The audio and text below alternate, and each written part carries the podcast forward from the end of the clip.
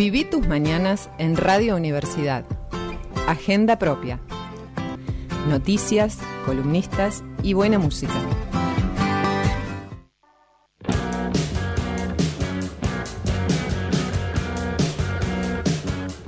de la mañana, 3 minutos en toda la República Argentina, 25 grados en la ciudad capital de Santiago del Estero. Qué lindo escuchar. Ay, ¿Qué pasó? No, o sea, empieza, con los, empieza con los mensajes. Los, ¿Pero qué son los fans? O Sí, la Ah, gente que nos escucha. la bueno, díganle a la gente que, le, que, que se juegue con algo más que un mensajito. Que Claro, se comporten como algo. se comportaban el año pasado, que le manden un desayuno, un regalito. Claro, manden algo. En el ranking de personas regaladas, os- ah, uf, qué mal.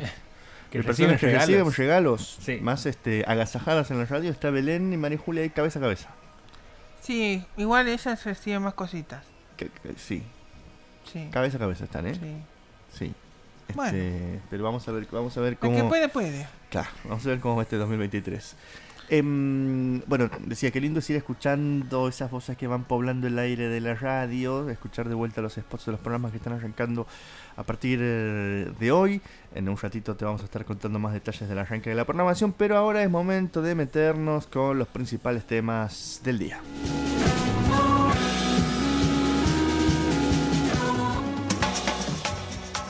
Locales.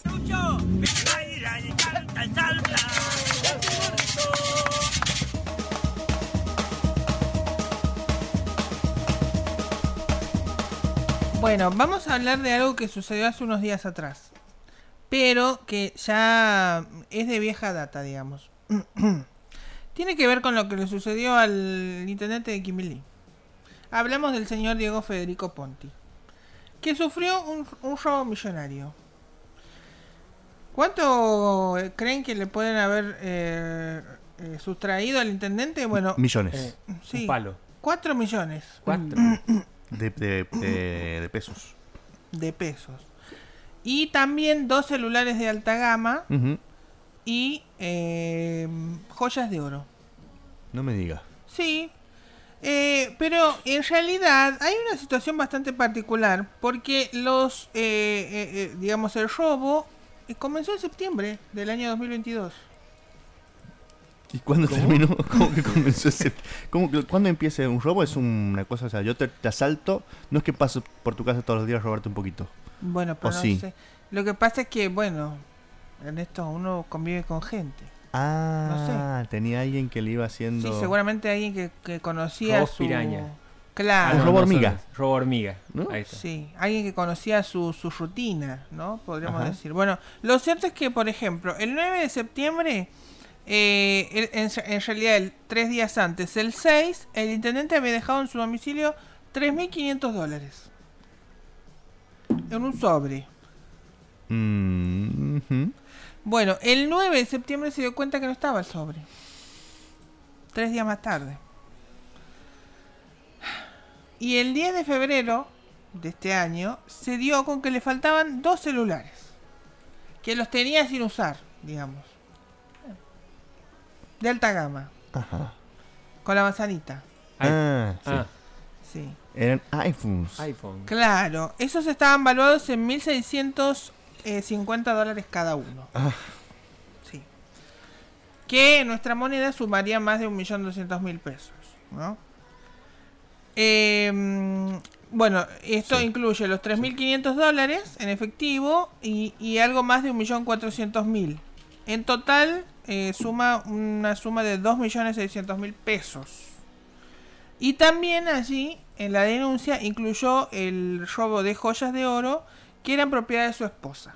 Mm, Ni no dio el valor, por supuesto, de estas, de estas cosas. Lo cierto es que eh, recibió una, un mensaje de WhatsApp.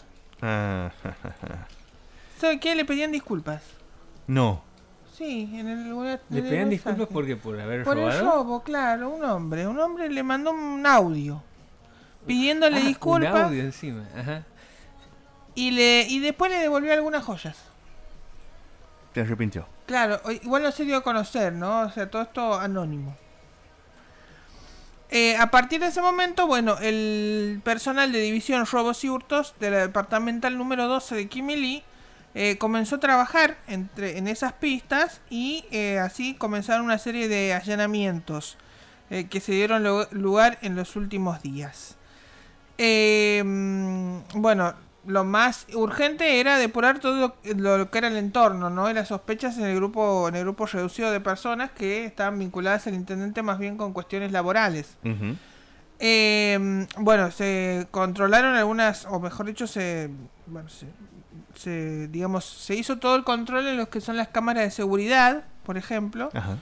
que eh, se, se advirtieron allí dos entradas sospechosas, por lo menos, en ausencia de la familia del intendente. Eh, Lo está contando como una novela así de Agatha Christie. ¿eh? claro, sí, sí. Pero- Porque es extraño, Pero ¿no? me, me tiene intrigado. Bueno, el iPhone, uno de los iPhone, fue eh, prendido y en una en un barrio de Quimilia, así a un particular. Ajá. Eh, llegaron a este comprador los policías porque fue prendido el teléfono, tiene GPS. Y eh, no, no quería hablar. No, decía que no iba a mandar frente al, al vendedor. Ah. Claro. Eh, después, en otro lado, también apareció otro de los teléfonos que fue prendido. Eh, y allí también ofrecieron la venta de las joyas de la esposa. Bueno, estas sospechas recayeron al menos en cuatro jóvenes. Y uno de ellos está vinculado al entorno del jefe comunal. Es decir, laboralmente, ¿no? Dentro de lo que es la comuna. Está vinculado al intendente dentro de estas cuatro personas. Em, bueno, esta persona, la- el que prendió el teléfono no quiso dar eh, datos, eh, pero sí dijo que adquirió el teléfono a muy bajo precio. Es decir, un teléfono bastante costoso que lo adquirió. Cuando es tumbado, ¿no? Sale más Claro. barato. Em, bueno, por lo menos por ahora no hay muchas novedades, Ernesto, sobre este tema. Por lo, eh, lo que sí, todavía no apareció la plata. Los 3.500 dólares. Y el hombre que pidió disculpas no sabemos quién es. No, tampoco se sabe la identidad Ajá. de esta persona. Pero como le digo, uno de los sospechosos es Del una entorno persona laboral. del entorno laboral del intendente. Son cuatro personas y uno estaría cerca. Y que sería quien conoce la rutina del intendente, por lo menos en su domicilio. Claro. O sea que este todavía es un misterio sin resolver de todas maneras. Claro, todavía está a la espera de lo que haga la justicia. eh, con respecto a esta situación, el fiscal Ángel Beloumini es quien tiene a cargo esta causa y es quien está llevando a cabo las investigaciones. Bueno, estaremos atentos a ver qué pasa. Estuvo hace poquito el intendente de, Quimilí aquí, ¿no? En febrero Sí, anduvo sí. eh, aquí en la, en la UNCE, firmando un convenio. Hubo un caso parecido con el intendente anterior, que es Omar, era Omar Fantoni, Ajá. eh, con un robo, pero le habían robado a su sobrina en ese caso, también eh, joyas, electrodomésticos, eh, de ropa también, con la misma modalidad de robo hormiga, De, de a poquito. de a poquito. Mm. En vez, de, en vez del, del hombre araña, está el hombre hormiga, ¿no? Que se trepa por los, por los balcones Claro. y entra. Este La es el hombre hormiga hormiga, atómica. Que va robando de a poquito. Claro. ¿Mm? Ah, y otra cosita. En la persona que compró el teléfono que no quería dar el. no quería delatar al vendedor, Sí. bueno, también va a ser allanado. Uh, Y sí, Claro. claro. Porque no quiere hablar, ¿Cómo no va a hablar? claro. Que colabore, ¿no? Por lo menos. Un poquito. Bueno, Bueno, Misterios en Quimilí. sí. Lo seguimos Vamos a en el próximo pasa, capítulo. sí. sí.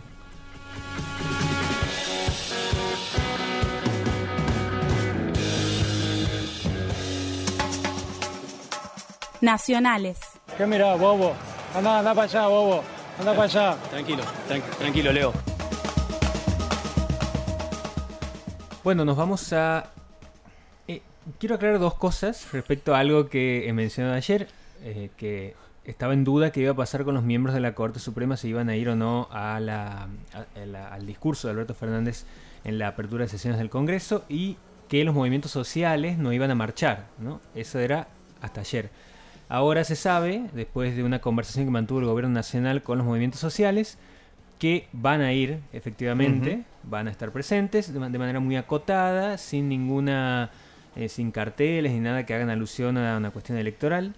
Y también se sabe que van a ir no los cuatro ministros de la Corte, sino solamente dos, que son Horacio Rosati y Carlos Rosenkrantz. Los dos polémicos. Los dos más polémicos. Los que fueron nombrados por decreto. Sí, no sé si es un mensaje también. Una marcada de cancha una, también, Una ¿no? lectura ahí, sí. Porque es raro que no vayan los, los cuatro. Siempre suelen ir. eh, tratan de ir todos, por lo menos. la Vamos a ver, va a haber mucha tela para cortar en la en el discurso de hoy, ¿no? A partir de las 12. Y lo que se estaba publicando de parte de algunos analistas y medios eran consultas con gente en y decía no hay entusiasmo de la militancia por el discurso de Alberto. Mm, Así que bueno, así van a estar las cosas. Pero además eh, de, de esta aclaración, quería mencionar algo que pasó ayer, que finalmente se aprobó la eh, moratoria jubilatoria, em, lo que fue aprobado en la Cámara de Diputados. eh, es una medida urgente para atender a casi 2 millones de personas en edad de jubilarse. Sí. Son personas que eh, no cuentan, porque hay una ley que exige que tengas 30 años de aportes, y son personas que no cuentan con esos 30 años o que tienen aportes insuficientes. Eh, son cerca de 900.000 personas las que tienen aportes insuficientes, no llegan a cubrir esos 30. Y son 600.000 más o menos las personas que, 680.000, que no cuentan con ningún aporte.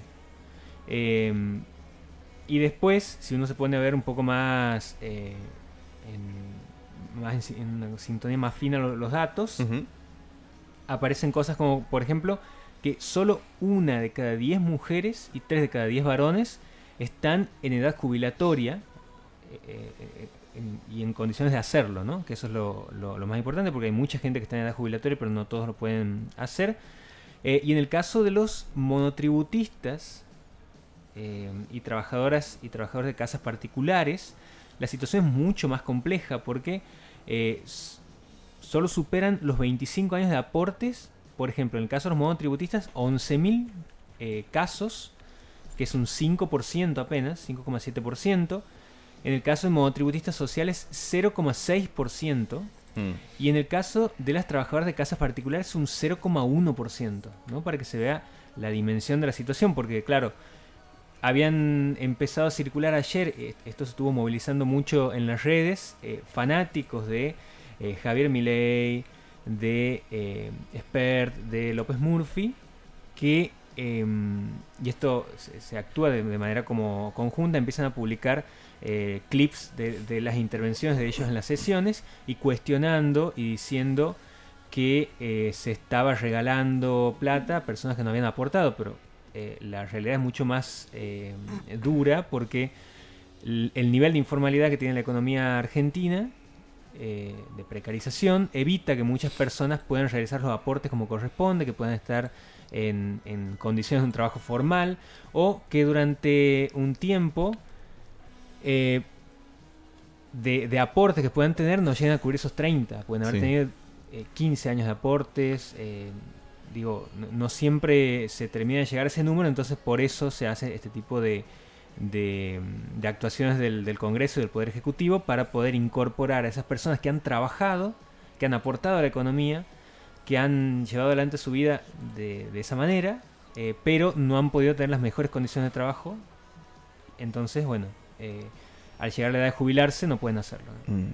Así que bueno, eh, finalmente se sancionó esta propuesta de la moratoria jubilatoria y bueno, ya se va a empezar a, a- a aplicar de manera a manera de prórroga más que nada, porque Claro. hasta que no se sancione una nueva ley que borre ese tope de 30 años, se van a seguir haciendo estas prórrogas. Bueno, había mucha expectativa por lo que iba a pasar ayer en el Congreso. Lo había dicho aquí la diputada nacional Gisela Marciota, hablando con Sergio Salerno, María Julia Mata en buenas notas. Eh, y es un poco raro, ¿no? Porque hoy, eh, en la, inauguración del periodo de sesiones, que, que va a ser hoy, cuando uno mira para atrás, intenta identificar algunas leyes emblemáticas que se han sancionado en el Congreso durante el periodo de Alberto Fernández. Es difícil encontrar, este, digo, si uno se va al periodo kirchnerista, ¿no? Si uno se va al periodo kirchnerista, se imagina sé yo, hay leyes que han tenido que ver con un que, que han marcado la impronta del gobierno, ¿no? que tienen que ver con derechos humanos. Este, el fin de violencia de vida punto final, asignación universal por hijo, matrimonio igualitario, eh, la ley de servicio de comunicación audiovisual, eh, la soberanía hidrocarburífera, una cantidad de leyes que le dan la impronta al gobierno. ¿no?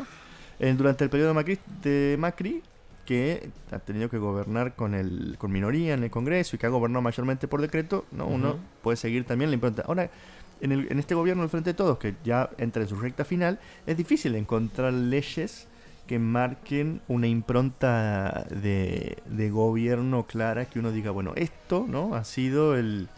Más allá de que por supuesto está la pandemia en el medio, Sí. ¿no? que ha marcado, pero es difícil este, sacar una radiografía del carácter del gobierno a partir de las leyes que se han sancionado durante su periodo. Sí, em, lo primero que se me ocurre es la ley de interrupción voluntaria del embarazo. Em, otras que tienen que ver con cuestiones de género, de VIH, pero sí, o sea, no, no, no hay un... Puede ser que no se le haya puesto mucha épica a ciertas cuestiones de, Sí. de- de sanciones de leyes y, y de- o por lo menos de discusión previa sobre todo Claro. De algunas cosas, no sé. Quizá la más discutida ha sido la ley, la, La de- en, poco tiempo, pero la del impuesto a las grandes fortunas durante la pandemia. También, sí. ¿no? Este, y, y la de interrupción voluntaria del embarazo, difícil de venía atribuir, de- claro, difícil de atribuirlo como una, como una marca de este gobierno. ¿no? Claro, Viene ya venía desde el ingreso en el Congreso de hace 2018. tiempo. 2018, que ya, ya había sido aprobado en, en- en diputado en 2018. Sí, media sanción, claro, había tenido y después fue rechazada en el senador. Claro, es un triunfo del movimiento feminista más que un emblema de este gobierno, ¿no? Entonces, este, también, ¿no? Esa, esa falta de, de- de- de impronta o de claridad quizás es una marca en, en- en- sí misma para pensar. Pero bueno, esta ley que se ha sancionado anoche es muy importante y va a ser muy importante también la jornada de hoy para ver cómo hacia dónde a, a dónde estamos y hacia dónde vamos, ¿no? Ujú.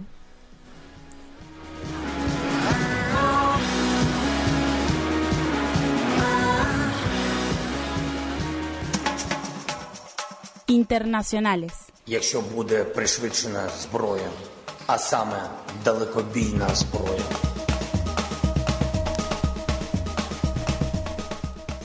En ese, en, en ese separador de las internacionales, ese que habla es, es Volodymyr Zelensky, ¿no? Me parece que parece así como un villano de película este, de, Darth Vader. una especie de Darth Vader, pero es, es Zelensky. Vamos a hablar de algo que tiene que ver con Zelensky, porque nos vamos a ir, vamos a seguir nuestro viaje por el abecedario de países para ver qué está pasando en la actualidad en los distintos lugares del mundo. Ayer estuvimos por Australia y hoy nos vamos casi, es, es más que obvio, nos vamos a Austria. Ajá. ¿Mm? Ajá, A ver. tengo la atención. A ver. ¿Qué pasa por ahí? Bueno, un, un par de características para ver dónde nos, dónde nos paramos y después les cuento algo de la actualidad de Austria. Austria, recordemos, es un país que está en el medio casi de la Europa continental, ¿no? Eh, que em, limita, es, es muy curioso porque limita con ocho países. Está, ahí está, escuchen.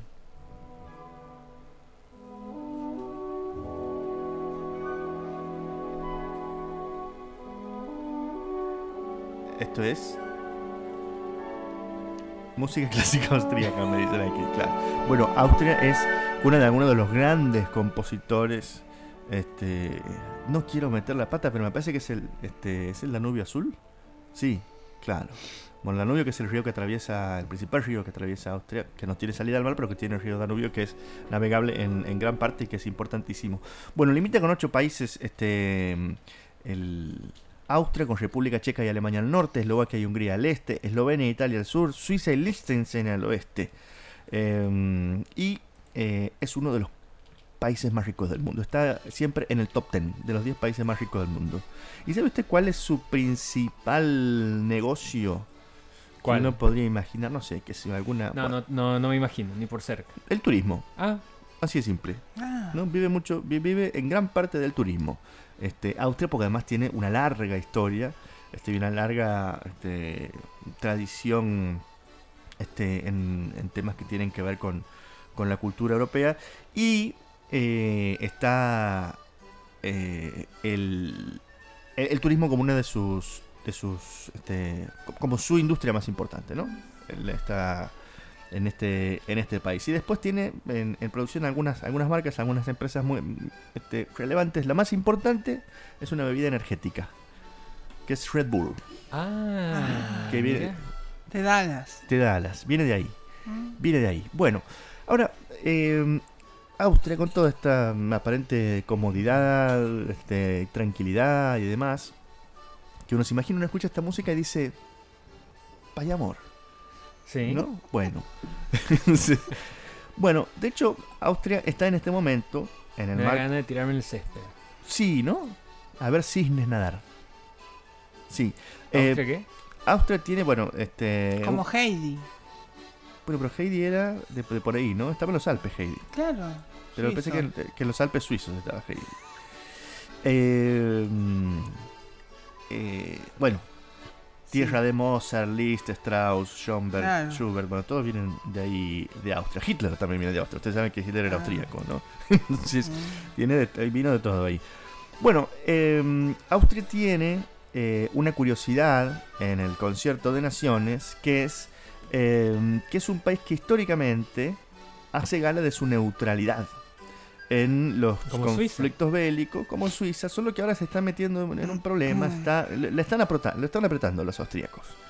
Porque en el contexto de la mm, de la guerra entre Rusia y Ucrania, ¿no? Este, Austria viene manteniendo la neutralidad. Hay que recordar que este, Austria es, un territorio que fue tironeado eh, por un montón de países que se ordenó después de la Segunda Guerra Mundial, que estuvo ocupado por, por cuatro países y que después de su independencia en la década del 50 recién empezó a ordenarse. eh, y que desde entonces ¿no? mantiene históricamente la, la neutralidad. Eh, lo cierto es que intenta mantener las buenas relaciones con, con Ucrania y con Rusia, porque además Rusia es uno de sus principales proveedores de energía. Eh, pero se le está complicando la cosa porque eh, si bien me envía, es- uno de los países que más refugiados ucranianos recibe y envía dinero, no envía armas, ¿no? Pero recibe rusos. Y ahí es donde le están empezando, de ahí es donde los Ah. están empezando a, este, a bardear sus vecinos, ¿no? Porque recibe Mm. diplomáticos rusos, porque mantiene eh, un diálogo todavía abierto con el gobierno de Putin. ¿Migrantes? eh. ¿Migrantes también? Inmigrantes también, claro. Porque Bueno. ese era el tema con Finlandia, otros que estaban ahí en situación de neutralidad, pero habían empezado a recibir eh, grupos migrantes, entonces ahora estaban levantando ahí como un... Como una barrera, Una barrera. porque los demás países presionan. Sí. Bueno, estuvo de, visite, de visita Piotr Tolstoy en, ¿Qué es de...? De León, Ajá. desconozco. Pero es vicepresidente de la Duma. La Duma es la Cámara Baja del Parlamento ruso que estuvo la semana pasada en Viena para asistir a una asamblea parlamentaria de la Organización para la Seguridad y la Cooperación en Europa y sus vecinos dijeron, ¿qué hace este aquí? No, entonces ahí se empezó a enrarecer el ambiente. Eh, Austria explicó que tiene un acuerdo internacional, ¿no? Este, y que eh, tiene que mantener eh, las buenas formas. Y empezaron las críticas a Austria de parlamentarios de 20 países eh, que le- les empezaron a meter bardo. Y también a las calles, ¿no? Uh, Hay gente que está con carteles que dice, por ejemplo, hay, hay una chica que tiene un cartel que dice No Russians, no cry, no Russians, no crime. Sin rusos. no woman, no cry. Una cosa así. Este, eh, sin rusos, sin lágrimas, sin rusos, sin crimen. ¿No? Hay gente en la calle que se está. Ah, se ve que los quieren mucho. Sí, que se está. Este, que está metiendo presión. Bueno, eh, esas, esas, esas son las novedades en este momento. En Austria están con este, con este lío, viendo cómo surfean la presión de los países eh, vecinos en medio de todo este lío de esta guerra entre Ucrania y Rusia que este, tiene a todos muy atentos. Que tiene la cueva más grande de, de- la cueva de hielo más grande del mundo. Austria. Estoy buscando No me digas. algunas particularidades. Y, Y- tiene una página. ¿La cueva? Eh, claro, se llama Mundo Gigante de Hielo. Y allí va a encontrar mucha información, como por ejemplo los precios, los horarios de apertura. Ah, mire usted, para ir a conocer la cueva de hielo. Claro, Mundo Gigante de Hielo se llama. Es la más grande del mundo. Ernesto. Ah, un dato, un dato importante hablando de cosas grandes del mundo que no le di recién, es que, porque también, no es porque sean este, este, diplomáticos ni gente que le gusta tener muchos amigos, sino porque Austria, el 80% del gas que se usa en ese país viene de Rusia. Ah. Entonces, si se corta el mambo con Rusia, se quedan sin gas, básicamente. No se pueden hacer los No picantes. se pueden hacer los picantes. Entonces también ahí esa neutralidad tiene que ver con cómo eh, se manejan en ese, en ese entorno. Pero bueno, eso es lo que está pasando en este momento por allá.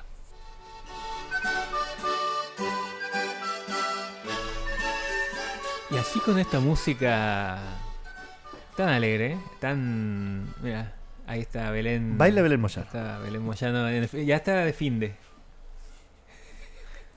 Empezó el fin de. Eh, la gente que se moviliza en moto, a diferencia de los que andan en auto, tiene un problema que es que si tienen un accidente, no tienen nada que los proteja Claro. alrededor. ¿no? Bueno, casco, por ejemplo. el casco, pero el digo en el cuerpo, Ah, salvo que seas un piloto de, de competición. Pero hay una empresa, de MotoGP. En Austria también se corre MotoGP mucho. Igual que aquí. Qué Ah, me acordé. ¿en MotoGP qué? En Austria también se corre el MotoGP Ah. igual que aquí. Me acordé de eso. Ah, tengo otra para contarle. Bueno, Siga. Bueno, una empresa sueca eh, llamada Mocycle anunció la creación de los primeros jeans con airbag del mundo. Ah, mire usted. Se anota veremos ya práctico. Que se, se inflan Claro. Al momento de la al caída. momento. Sí. Claro, ofrecen protección contra impactos para la parte inferior del cuerpo en caso de un accidente. Dice que es un tejido especial de aspecto y tacto similares a los de la tela de un jean real, pero en realidad son eh, repelentes de agua, resistentes a la abrasión y además eh, son eh, inflables y se activan en caso de que haya un accidente de moto, o sea, ahí se, se inflan y evitan que uno se, se pueda fracturar las Jeans piernas. con airbag. Mira qué bien. No sé qué Bueno. pasa del, de la cintura para arriba, Por arriba, buena suerte. pero las piernas van a estar bien. Ya va a venir la campera con airbag también. Van a empezar a aparecer. Sí, una característica importante es que son totalmente reutilizables, dice. Ah, Mira. Está bueno. Está bien. Eh, no como los airbags de los autos, por ejemplo, que una vez y, Chao. y chao. Incluso si se disparan, pueden desinflarse y conectarse a otra bomba de aire comprimido. El gatillo debe engancharse a la moto para que cuando el, motocic- el motociclista se caiga, Claro. el gatillo se separe de los Se pantalones y se active. Ah, Requiere una fuerza de 40 kilos para soltarse. Ah, bueno, lo que sí. evita que se activen por error. ¿no? Cumplimos la, la- sí. ¿Te compraría unos Sí, pantalones? claro. Sí. Sí, es muy práctico. Cuestan 500 dólares. Bueno, uno podría hacer el esfuerzo. por seguridad. Claro, por seguridad. Gastamos en tantas cosas la, la plata. Claro. Bueno, ¿Pero cuánto cuesta la vida? claro. Uf, está filosófico. Estaba, estaba por agregar algo más. Sí. Cuéntame. Bueno, hoy comienzan las clases. Sí. Bueno, hay una, a una maestra que no que no, re- no comenzó con el pie derecho. Porque Tengo fue, miedo de preguntar. porque fue señalada por la madre de una alumna. ¿Qué diciendo? Bueno, le, pa- le puso un pasacalle No. en la puerta de la escuela. Hay pasacalles de amor, pasacalles de desengaño, pasacalles que invitan a bailantas, pasacalles que invitan a actos políticos, pero pasacalles contra las maestras nunca lo escuché. Bueno, pero este pero este va eh, eh, pero presta atención a qué se debe, ¿no? Bueno, el pasacalle decía, le voy a leer textualmente. Fuiste la seño de mi bebé, le decía Carla. Uy, pobre, pobre el hijo. Carla. Pobre el hijo. Fuiste la sueño de mi bebé. Y te encamaste con mi marido. No. Ve, no le digo. Arruinaste una familia. Buen comienzo de clase, gente, puso al final. Una que está empezando tranqui. En la puerta. en la puerta del instituto. Del ¿Cómo en la- instituto pa- escolar. Escrito en la puerta del instituto. No, No, no, la no, pancarta. un pasacalle. Es el La pasacalle. Ah, Pero puso el nombre de Carla. Así que no creo, no sé cuántas maestras Carla, dos puntos. Claro. Uh. No, no. Escándalo. Así que sí, un escándalo en la escuela. Lo cierto es que no sabemos cuál fue el, digamos, el, la repercusión de esto, pero por lo menos en Twitter ya tiene 30.000 me gusta. Así que bueno, pobre Carla, ¿no? ¿Usted hizo un pasacalle alguna vez? No, no. No, no lo haría tampoco. No, no, no. Ni siquiera un pasacalle de amor. Bueno, eso puede ser. Puede ser. Sí, sí. Pero del otro no, no me gusta exponerme. No lo hicieron tampoco uno nunca. No, no, por lo menos por ahora. Bueno. 8 de la mañana, 32 minutos. Estamos yéndonos a la tanda cortita y enseguida recibimos invitados, invitadas aquí en nuestro estudio en Agenda Propia. Estamos hasta las 10.